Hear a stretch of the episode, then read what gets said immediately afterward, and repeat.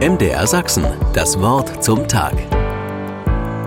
Wenn der eigene Name auch 200 Jahre nach der Geburt auf jeder Milchpackung beim Frühstück zu lesen ist, dann hat man es geschafft.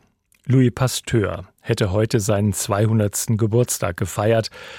Auch er musste sterben, aber mit seinen Entdeckungen hat er sich verewigt, wie wir sagen. Gott allein weiß, was ewig bleibt, aber Pasteurisieren ist immer noch das probate Mittel, um Lebensmittel haltbar zu machen. Kurze Erhitzung und gezieltes Wiederabkühlen und schon bleiben zum Beispiel Milchprodukte länger haltbar.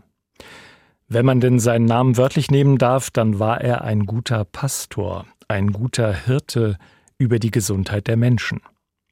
Als er die Chemie und Mikrobiologie als seine Leidenschaft entdeckte, ergötzte er sich geradezu an immer neuen Entdeckungen.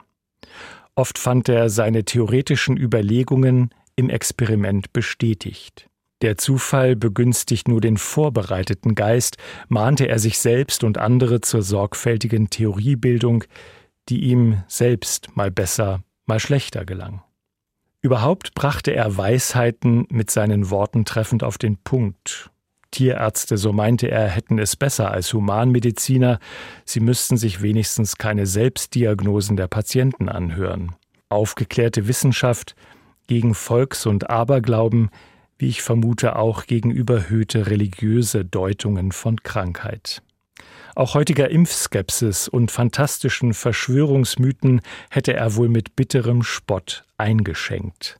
Es gelang ihm in Form aktiver Immunisierung Tierseuchen wie Milzbrand entgegenzutreten. Er entwickelte einen Impfstoff gegen Tollwut und legte so den Grundstein zur Vorbeugung bakteriell und viral verursachter Erkrankungen. Viele davon kennen wir, Gottlob, nur noch vom Namen. Ein kritischer Blick auf die Wissenschaft ist immer hilfreich, damit sie sich nicht selbst vergötzt. Aber gute Forschung und mutige Wissenschaftler nehmen auch einen Hirtendienst für unsere Gesellschaft wahr. Lege der gute Hirte im Himmel Segen auf menschliches Suchen und Forschen im Sinne der Gesundheit.